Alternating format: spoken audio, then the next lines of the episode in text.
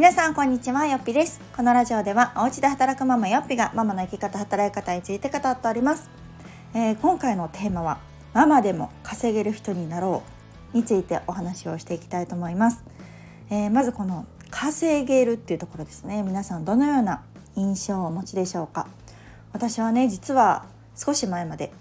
稼ぐという言葉が苦手だったんですね。なんかあんまりいいイメージがないというかうんまあこの日本教育の賜物かもしれませんがなんとなくね稼ぐって聞くとなんかこう悪いことをするじゃないけどこの一般的なお給与から外れるぐらいの、うん、単位のもらうってなんかちょっと裏があるんじゃないかとかね。なんかそういう印象があってなんかこう稼ぐっていう言葉私はなるべく使わないように生きてきたというか、まあ、この自分業を始める上でも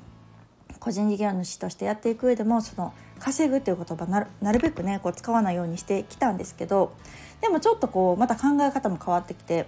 今はやっぱり稼ぐ力をつけるってすごく大事だなと思ってます。まあ別のこの表現が稼ぐという言葉を使わなくてもいいと思うんですけれどもなんていうかその専業主婦であってもママであってもその自分で要は収入を生み出せる人間になるってすごく大事だなと思うんですね。でもそれはやっぱり生きていかないといけないから、うん、自分で生命力を持つって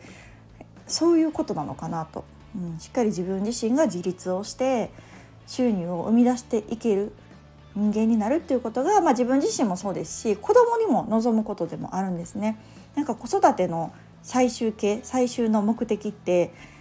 こう一人でも食べていける人間になることだなと我が家は言っていて。だから子どもたちには自分たちでしっかり生きていける力をつける、まあ、親がねいつ何が起きるか分かりませんし、まあ、あの自分が、まあ、もし周りに何があったとしても一人でもしっかり生きていける要は自立できる大人になってほしいなというところは、まあ、子供にも思うところだしそう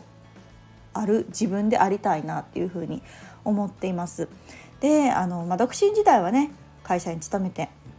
まあ、それなりにバリバリ働いてお給料もらってなんですけれども、まあ、どうしても結婚したりママになるとその働き方を制限されて今までの独身時代みたいにお給料がもらえないという方も多いでしょうし思うように働けないという方も多いんじゃないかなと思います。で私自身で言うと、まあ、そのバリバリ働いてたところから専業主婦になったんですね。ってなってくると、まあ、収入で言うとゼロなわけですよ全くの専業主婦の場合は。で当時はね私は専業主婦になりたくてなったんですけどいざなってみるとすごくね、あのー、その経済的な面で言うと心もとなかったんですね。まあ、夫が働いてきてくれる、まあ、それで生活ができてるっていうのはあるんですけれどもでも自分自身に収入がない稼ぐ力がないでなんかこんなにもこう虚しいというか肩身が狭いというかそうっていう気持ちに陥って私はその時にあやっぱダメだなと、うん、なんかこうしっかり稼げる自分にならないとなんか気持ちがねちょっとこう沈んでいってしまうなと。ある意味このお金って自分を認めてもらえるそういうちょっとこう自己肯定感にも私の場合はねつながってたりもしたのでああじゃあダメだなんか始めようなんか収入になる、まあ、要は仕事になるものを始めようと思って、まあ、初めに着手したのがブログだったんですね。ブログの収益化っていうところからスタートしました。が、まあ、方法はあの何でもいいと思うんですけど、まあ、何かしらその専業主婦であってもママであっても少しでも自分で収入を得るっていうことを力をねつけないとちょっとこううん自由度も、まあ、人生の、まあ、やりたいこともできなかったりとか選択肢を狭めてしまうなと思ったので私はそういうふうに、えー、転換をしていきました。でまあ、その後ね私の場合で言うと結構個人事業主ってところでやっていきたいっていうのがあったので、まあ、在宅パートとかもしながらではありますが初めは本当に小さいステップから私の場合だったら保育料を払うっていうところが一つ目標だったので、まあ、そんなにハードルはうん、高く、まあ、ないとはいえね、まあ、その正社員時代に比べると高くないとはいえ、まあ、月8万円ぐらい収入があればいいなというところからスタートをしました。なので在宅パートを始めてね少しずつこう自分業を育てていこうというふうにシフトをしていったんですけれども、あのー、まあ、今あれから7年ぐらいかな経って思うのはその女性でもママでも専業主婦でも収入はね絶対持っておいた方がいいし稼げる力をつけておいた方がいいとは思うだけれどもその中で私がどうしてこの自分業個人事業主として働いてるのかなって考えたんですね。まあ、要はその収入だけを見ると、まあ、パートに出るなり、まあ、どっか会社に勤めるなりすれば、まあ、いいわけじゃないですか。でも私はその選択をしなかった。それってなんでかなって今一度思うとやっぱり稼げる限度があるからだなと思ったんですね。要はそんなに稼げない。なぜなら時間が限られてるから。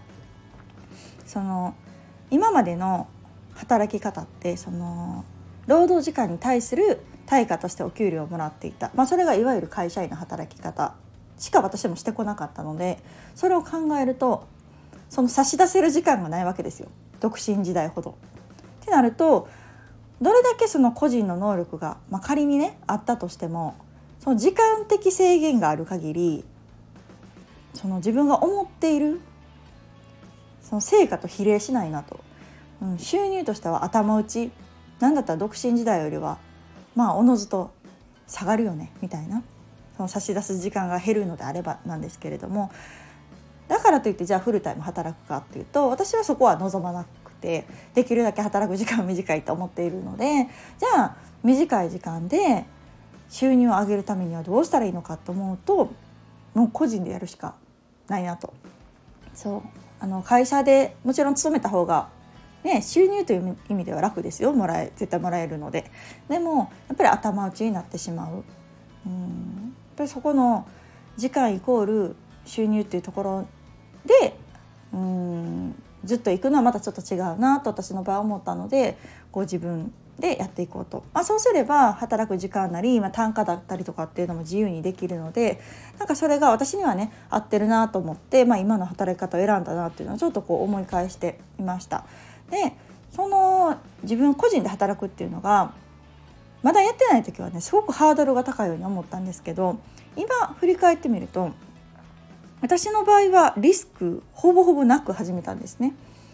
うんあのまあ、専業主婦からなのでゼロからのスタートっていうところもあるんですけど、まあ、そんなに初期費用がかかるものもしてないし在庫を抱えるということもないしなんだろう店舗を借りる必要も人を雇う必要もなく本当に家でね一人でできるところっていうもう超超超低リスクから始めてるのでまあちょっとでもプラスがあればそれはもうまるまるプラスみたいなことをしてるから、まあ、リスクはなくそうそこは結構慎重派だったんですよね。なんかこう初期費用ドーンみたいな感じではしなくってまあ勉強代はねもちろん勉強とかしましたけどその在庫を抱えて店舗を借りてみたいなことではないのでなんかこう始めやすかったというところと実際にやっぱり収入が生まれてくると私の場合はすごく大きな自信になりましたね。これは専業主婦の時にはもう底辺ぐらいだった 自信がやっぱりつきました。あ会社に勤めなくっても個人でも仕事ってできるんやっていうまあ気づきと個人が仕事になるとめちゃくちゃ強いなっていう風にあに感じたんですね。やっぱりこう自分の今までだったら思い通りにならないその働き方、まあ、いわゆる世間一般的な働き方ではなく短い時間でそこそこの収入を得るっていうのはまあ会社勤めだったらそれは無理やでみたいな。なんか何を甘いこと言ってるんだって言われそうなことでもやっぱりできる、うん、それがママにとってはやっぱ一番ベストだったんですよね。時間が限られてる中で収入をしっかり生むっていうのはやっぱ最高じゃないですか。うん、どっか出る必要もない私の場合は在宅ワークなので、まあ、家で働けてってするとそのできるだけ子どもの予定に合わせる家庭の予定に合わせるっていうことをすることによってなんかリスクもほぼほぼないしでかつ身を守る手段として、まあ、今はね夫婦仲良くしてますけど分からないけどもし仮に「もう夫のことめっちゃ嫌いやわ」とかなった時になんかもう離婚したいけど自分に収入がないから離婚ができないみたいなことにはなりたくないななんて思うんですね。やっぱりそれぞれが自立をしているという前提で夫婦関係っていうのは成り立っていったらまあ私はベストだなと感じていてなのでこの、うん、夫が稼いできてくれてるから夫の収入でやってるから私は我慢しないとみたいな生活は送りたくないわけですよ。なので、まあ、いざとなったら私は独り立ちできてますよと。その上ででもね、ベストは夫婦仲良く協力してチームでやっていくことだと思うのでそれはこのお互いちゃんと自立している状態うん、って考えると私がやっぱりこう一人でもちゃんとこう守っていく子供を守っていく自分も守っていくっていう風ななんかこう生活力をつけるというか稼げる自分になることによってまたそれがうん我が家で言うと、まあ、もう生活はね夫の収入で回すようにはしてるんですけどじゃあ私の収入はじゃあどうするかっていうとじゃあ投資しようか貯金しようかみたいな私が働かなかったらなかったものがそこで回転していくわけですよね。うん、そうすることによって今まではできなかったじゃあ投資をやってみると、はあ、本来だったらなかったお金が福利も込めてこうすごくこう貯金しておくだけじゃないプラスアルファのその投資の利益が出てるみたいなこともなってくると本当にこの時間イコール収入というところから抜け出せるようになりましたなんかそれが私にとっては理想だなと思っていたので、まあ、そうするためにはどうしたらいいかっていうところを考えた7年前からの今があるなというふうに思っています。だからこそすごくこう今の私がね当時の私に伝えるんだったらまあそんながっつりいきなりねじゃあ就職しますとかじゃなかったとしてもちょっとずつでも何か始めた方がいいと思うっていうところ。やっぱりこう自分で収入を得る女性になっておくとですねなんかこう弱みを握られなくなるし自信もつくしでそこから生まれていくものってたくさんあると思うんですね。だから今って専業主婦でも実は実はちょっとなんか始めてますみたいな方も結構多いと思うんですよ。別に周りには言わないけどね。なんちゃって専業主婦がすごく多いなと思うのでなんかこうそんなこともできちゃう時代なのでね家で一人でも小さくからでも始められる時代なので、まあ、そういうことをしておくと将来の身の助けになるなと思うし、まあ、今までの当たり前の働き方じゃなくてもしっかり仕事ができる働くっていうことがなんかできるようになるんじゃないかなと思ったので今日はこんなお話をさせていただきました。やっぱり稼ぐ力がないと増やすこともできないしなんか自分のしたいと思うようなことができない。それで人生の幅をなんか狭めていくなと思うのでそれは結構うん、ここ数年はその稼ぐっていうところもしっかり頭に置いた上で利益を出すっていうところ、うん、でその利益を出すためにはしっかりお客様に喜んでもらう。価格以上の価値を提供するっていうところをしっかり考えてやっていく必要があるなと思うので、まあ、この辺りちょっとね、あのー、2024年は私あの自分業の講座もしようと思ってるのでそこでこう思いっきりねあの受講いただく方にはどうやって私がやってきたのかっていうところもあの詳しくお話をしていこうと思っております。ではまた次回をお楽しみに。さよなら。